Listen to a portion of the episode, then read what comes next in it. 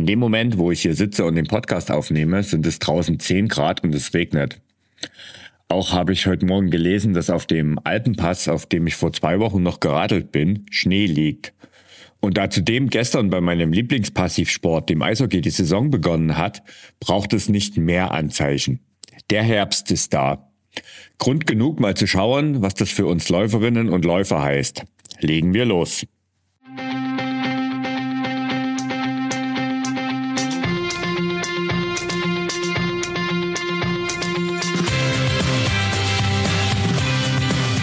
Mehr Sport, der Podcast für Couch Potatoes und Gelegenheitssportler, die mehr Bewegung und Sport in ihr Leben bringen wollen. Gefühlt war ich übrigens gestern auf meiner Laufrunde live dabei, als der Herbst kam. Losgelaufen bin ich bei bestem Laufwetter. Es hat so etwa 15 Grad gehabt und es war leicht bewölkt. Und die dunklen Wolken da am Horizont, die habe ich einfach mal ignoriert. Und so gab es dann kurz darauf auch die Konsequenz und eine Dusche schon während des Laufes und nicht erst danach irgendwie praktisch, aber doch recht kühl dann. Was heißt es aber? Nun erstmal heißt es, dass es jetzt in der Regel, also wenn es nicht regnet, bestes Laufwetter ist. Also Herbst ist eigentlich eine Jahreszeit, wo wirklich das beste Laufwetter herrscht. Vorbei also die Zeit, als man nur am frühen Morgen bei einigermaßen erträglichen Temperaturen joggen konnte äh, auch ich habe zum Beispiel über den Sommer das Laufen ziemlich vernachlässigt und bin viel lieber mit dem Rad unterwegs gewesen. Das ändert sich jetzt aber definitiv wieder. Zumal ich die letzten drei Wochen gar nicht laufen konnte, da ich mir sehr unangenehm einen Zeh an meinem Bett angeschlagen hatte. Nicht sehr heldenhaft, aber naja, wie heißt es so schön, die meisten Unfälle passieren im Haushalt. Das Ganze war so schmerzhaft, dass an Laufen erstmal nicht zu denken war. Radfahren ging aber zum Glück und mittlerweile geht es auch beim Gehen, Laufen, Joggen wieder und so starte ich aktuell auch wieder durch. Womit wir auch beim ersten Thema sind. Und das Thema heißt, was machen, wenn du über den Sommer eingerostet bist? Denn tatsächlich ist es ja so, und das bekomme ich auch immer wieder zu spüren, dass viele über den Sommer deutlich weniger, vielleicht sogar teilweise gar nicht gelaufen sind und jetzt aber aufgrund des Wetters wieder starten wollen. Das Schlechteste, was du dabei machen kannst, ist, wenn du ein paar Wochen gar nicht aktiv warst, einfach dort anzuknüpfen, wo du aufgehört hast. Im besten Falle endet das nämlich im Frust und im schlechtesten Falle gar endgültig auf der Couch. Schon bei drei bis vier Wochen Pause verlierst du nämlich signifikant an Ausdauer. Und das merkst du übrigens als erfahrener Sportler sogar eher als als Laufeinsteiger. Man nennt das Ganze Detraining-Effekt, also genau das Gegenteil von Training. Am ehesten sinkt der sogenannte VO2 Max-Wert. Also für alle, die moderne Sportuhren haben, die kennen diesen Wert vielleicht auch. Äh, Garmin gibt den zum Beispiel aus. Und der VO2 Max-Wert, das ist die maximale Sauerstoffaufnahme und ein wichtiger Gradmesser für deine Ausdauerleistung. Schon nach zwei Wochen Trainingspause beginnt der Wert so langsam zu sinken. Und das gilt natürlich nur, wenn du in der Zeit gar keinen Ausdauersport gemacht hast. Also wenn du zum Beispiel so wie ich ähm, Radfahren statt Laufen warst, da ist die Auswirkung auf diesen VO2 Max-Wert deutlich geringer. Ähm, in dem Fall meine ich eher, also wenn das der Fall ist, wenn du halt so zum Beispiel Radfahren warst oder Schwimmen warst oder sehr viel Wandern warst oder überhaupt anderen Sport gemacht hast als Laufen, Ausdauersport, ganz speziell gemeint.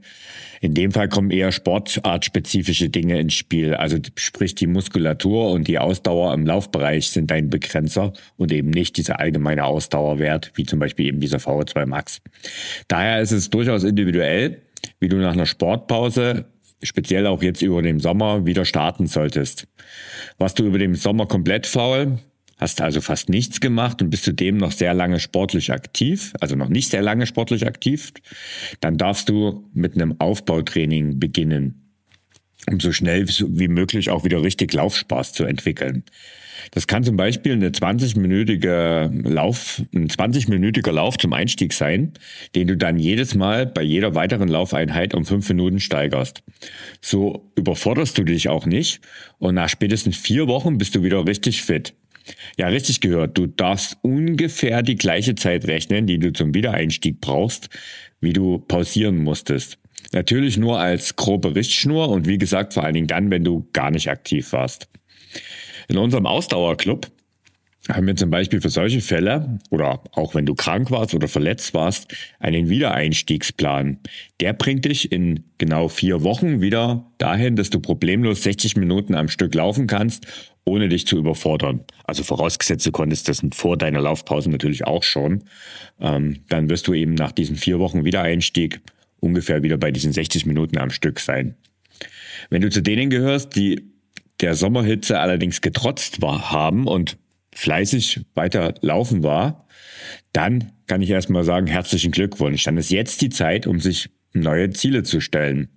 Der Herbst bietet sich für längere Läufe zum Beispiel ideal an. Nicht umsonst finden ja, finden ja jetzt im Oktober, aber auch schon jetzt Ende September die ersten äh, Laufevents statt. Also einige größere Stadtläufe sind ja jetzt im Ende September, vor allen Dingen aber auch im Oktober bis Anfang November gibt es ja einige größere Stadtmarathons auch. Also Berlin ist jetzt im November ist dann irgendwann, glaube ich, Frankfurt. Ähm, also das geht halt jetzt toujours durch. Und für längere Läufe wie Halbmarathon oder eben auch mehr solltest du dich aber natürlich schon mitten in der Vorbereitung befinden. Also wenn du bisher jetzt irgendwie nicht allzu viel oder nur so ein bisschen laufen warst und jetzt erst mit der Vorbereitung beginnen willst, dann ist es in der Regel schon für längere Läufe, also Halbmarathon und aufwärts, ein bisschen zu spät. Aber wenn du einigermaßen fit bist, kannst du dich auch jetzt noch recht kurzfristig zum Beispiel an den 10-Kilometer-Lauf anmelden. Das gibt auch in der Regel auch nochmal Schwung. Also wenn du dich da jetzt einfach mal für so einen Volkslauf anmeldest, gibt es in der Regel auch nochmal Motivation und Schwung für dein Lauftraining.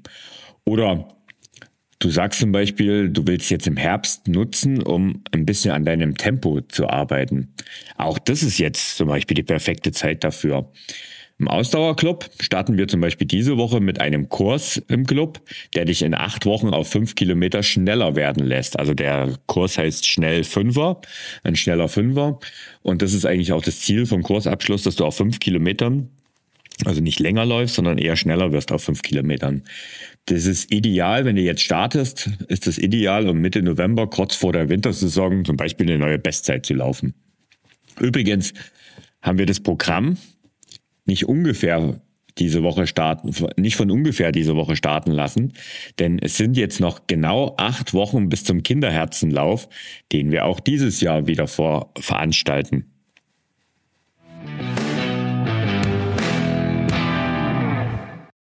Der Kinderherzenlauf, das ist ein Benefizlauf, um ein ganz konkretes Projekt für herzkranke Kinder zu unterstützen. Letztes Jahr haben wir durch den Lauf 8400 Euro für die Entwicklung einer Sport-App speziell für herzkranke Kinder spenden dürfen. Dieses Jahr wollen wir daran anknüpfen und unterstützen ein Vor- und Nachsorgeprogramm für Familien mit herzkranken Kindern. Genaueres dazu erfährst du hier im nächsten Podcast in zwei Wochen, wenn wir den Kinderherzenlauf und das Projekt noch einmal ganz genau vorstellen werden. Ach so, ich habe ja ganz äh, vergessen zu erwähnen, wann jetzt eigentlich genau. Ich habe nur gesagt, acht Wochen. Wann ist denn jetzt eigentlich genau dieser Kinderherzenlauf? Der Kinderherzenlauf, der findet am 13.11. statt und wir laufen dort gemeinsam virtuell für die gute Sache. Das heißt, du läufst an dem Tag wann und wie viel du willst und natürlich auch, wo du möchtest. Das Ziel ist wieder wie letztes Jahr mehr als 400 Läuferinnen und Läufer zu aktivieren. Alle Infos zum Kinderherzenlauf am 13. November findest du unter www.ausdauerblog.de slash Kinderherzen und wie gesagt in 14 Tagen auch hier im Podcast. Auf der Webseite kannst du dich übrigens aber jetzt schon zum Lauf anmelden. Ist doch ein wunderbares Ziel für diesen Herbst, oder? Übrigens sind zum Zeitpunkt der Aufnahme hier bereits 102 Teilnehmer angemeldet. Also, worauf wartest du? Es würde mich riesig freuen, wenn auch du beim Kinderherzenlauf dabei bist. Alle Infos und die Anmeldung gibt es unter www.ausdauerblog.de slash Kinderherzen und natürlich findest du auch den Link in den Shownotes zur heutigen Folge.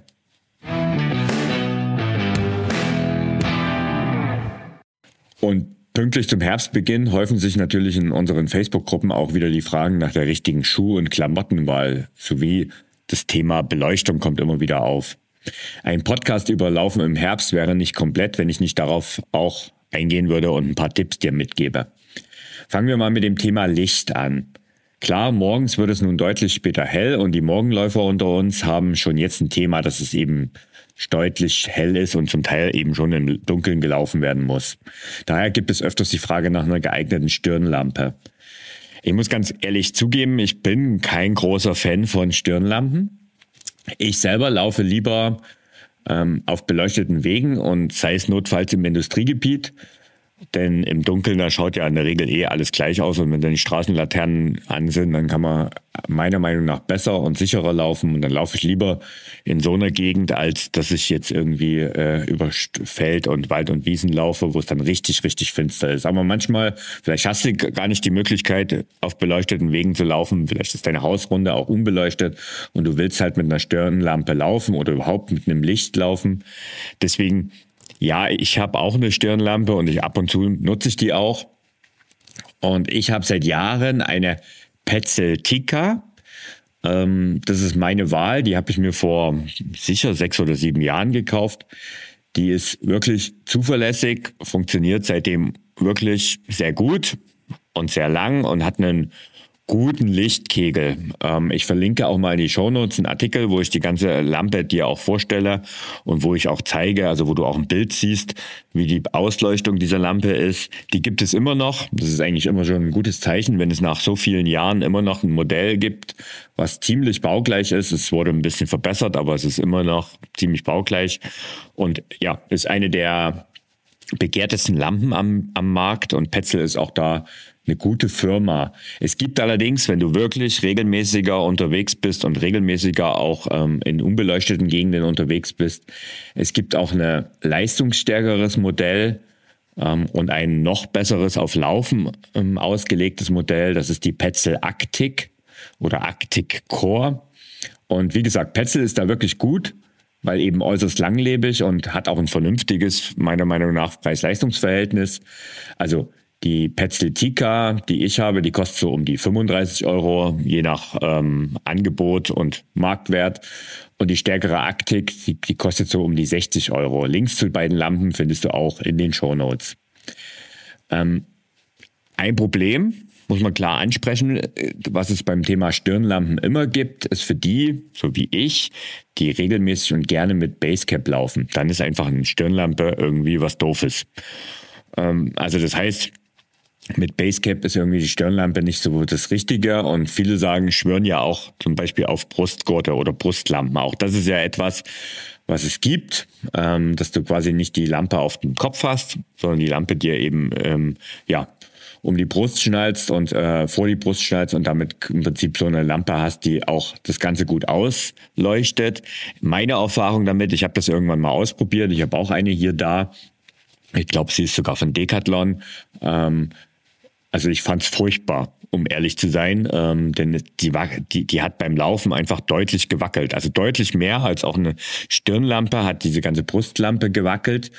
Und ich fühlte mich irgendwie ein wenig, als wenn ich betrunken laufen würde. Also es war irgendwie ganz komisch. Und es gibt noch einen Nachteil, den Brustlampen haben, ist, wenn du mit einer Stirnlampe irgendwo mal nach rechts oder links, weißt du, mal raschelt oder du irgendwo in eine Richtung äh, schaust, ähm, in die Richtung, wo du schaust, in die Richtung geht auch das Licht. Das ist natürlich bei einer Brustlampe anders, denn da geht's stur nach vorne. Also das ist natürlich auch ein bisschen gewöhnungsbedürftig wenn du dann aus dem Lichtkegel rausschaust.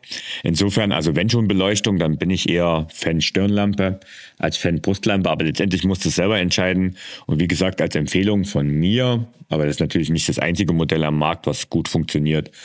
Meine Empfehlung Petzl Arctic oder Petzl Tika sind die besten Lampen in der Richtung. Okay, noch wichtiger aber, als selbst zu sehen, ist meiner Meinung nach, dass du gesehen wirst.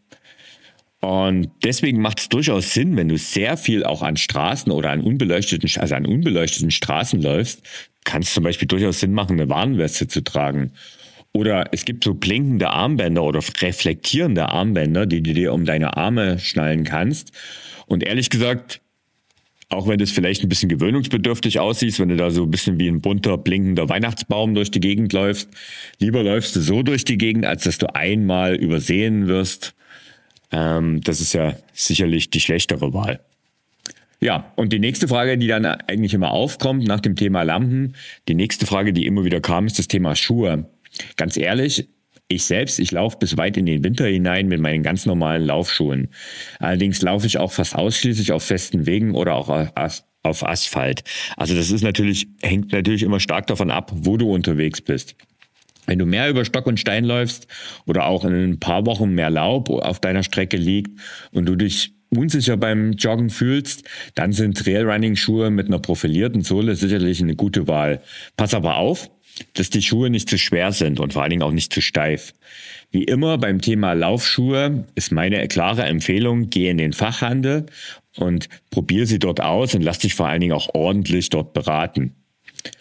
Ähm, was auch immer wieder ein Thema ist, gibt's ja seit ja, mittlerweile vielen Jahren und es ist sehr begehrt, sind Gore-Tex-Material, äh, also wasserdichte Materialien, auch für Laufschuhe. Ich muss ganz ehrlich sagen, ich habe auch solche Schuhe, aber wenn meine Füße beim Joggen mal leicht nass werden, weil ich zum Beispiel durch eine Pfütze gelaufen bin und die nicht richtig gesehen habe oder einfach auch mit Absicht oder Spaß mal durch eine Pfütze gelaufen bin, dann macht mir das nichts aus, wenn meine Füße da beim Joggen leicht nass sind. Laufschuhe trocknen auch in der Regel sehr gut. Und ich greife erst wirklich im Winter, also wirklich im Winter, wenn es richtig, ähm, ja, so Schneematsch oder auch Schnee ist, dann greife ich tatsächlich zu Gore-Tex-Schuhen, weil ehrlich gesagt sind mir die Dinge auch im Moment einfach noch viel zu warm. Aber das ist natürlich eine ganz persönliche Empfindung. Da ist jeder individuell und deswegen solltest du es ausprobieren. Aber gerade wenn es in Richtung Winter geht, sind Gore-Tex-Schuhe ganz sicher eine gute Entscheidung. Ja, und last but not least geht es natürlich um das Thema Kleidung. Beim Scrollen durch unsere Facebook-Gruppen habe ich wieder einmal sehr oft den häufigsten Fehler von Hobbyläufern dutzenderweise bemerkt. Also wenn du da so durchscrollst, ist ja relativ üblich, dass mittlerweile viele ein Selfie machen und dann sieht man ja oft auch, welche Klamotten getragen werden und tatsächlich immer wieder, immer wieder stelle ich fest, tendenziell sind die Läuferinnen und Läufer viel zu warm gekleidet. Ich habe teilweise sogar schon Fließjacken gesehen. Klar, Wärmeempfinden ist auch eine individuelle Sache, aber ich verspreche dir, in unseren Breitengraden ist noch niemand beim Joggen aufrohren und bei den aktuellen Temperaturen erst recht nicht. Das Problem ist nämlich, wenn man zu warm angezogen ist, erstens, man merkt es erst, wenn man ein paar Meter gelaufen ist, also so ein paar hundert Meter bis zu einem Kilometer, wenn man sich dann im wahrsten Sinne des Wortes warm gelaufen hat, dann merkt man erst, wenn man wirklich zu warm angezogen ist.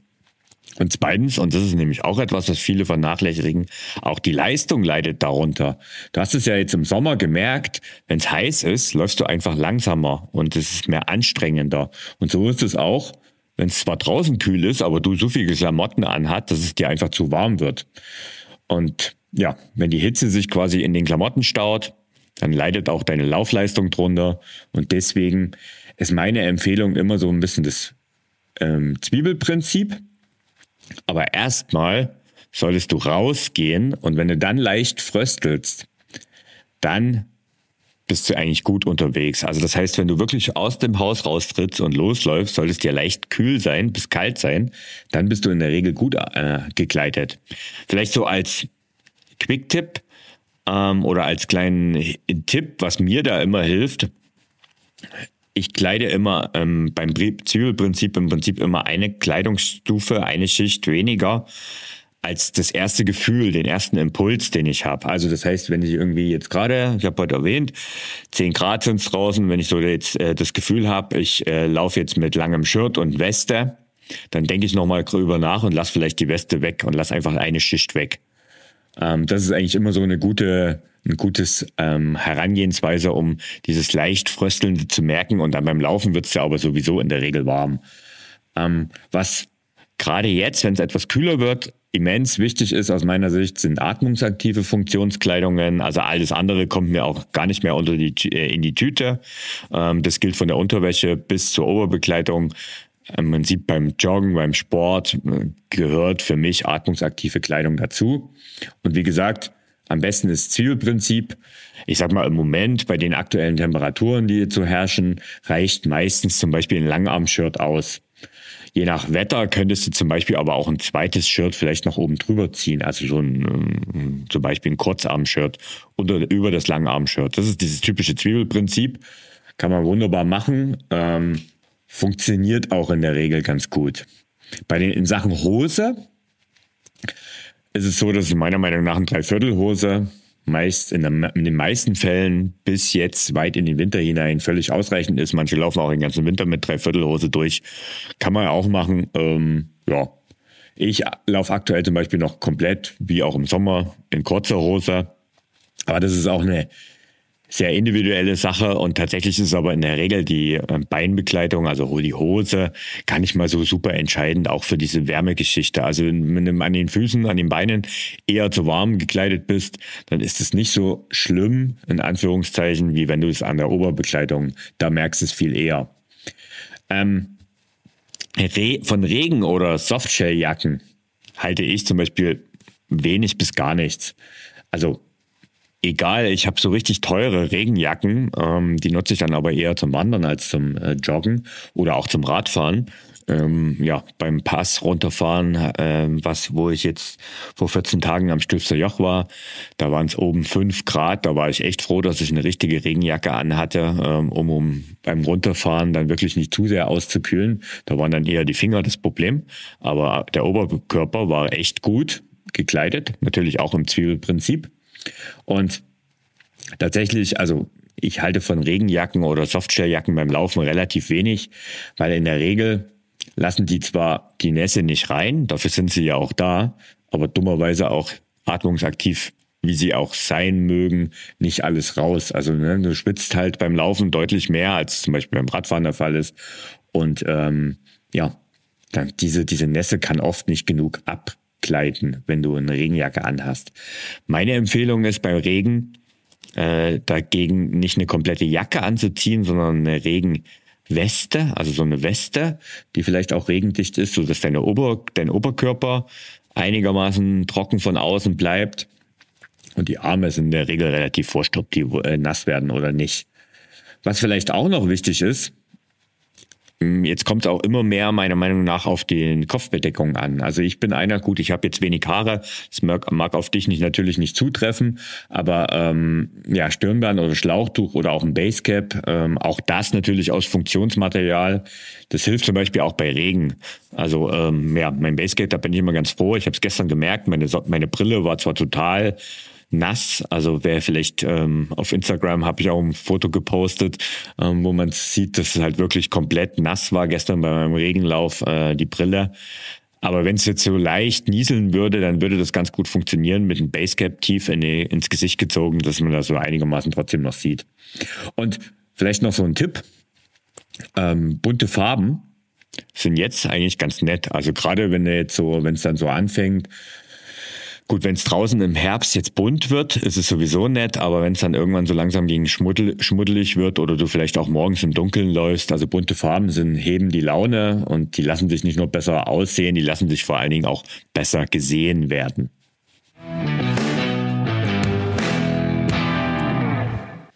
Ja, das waren meine Tipps zum Laufen im Herbst. Für mich eigentlich ist jetzt die schönste Zeit, um draußen zu laufen, gerade auch eben, weil die Natur jetzt bald ganz viele bunte Farben liefern wird.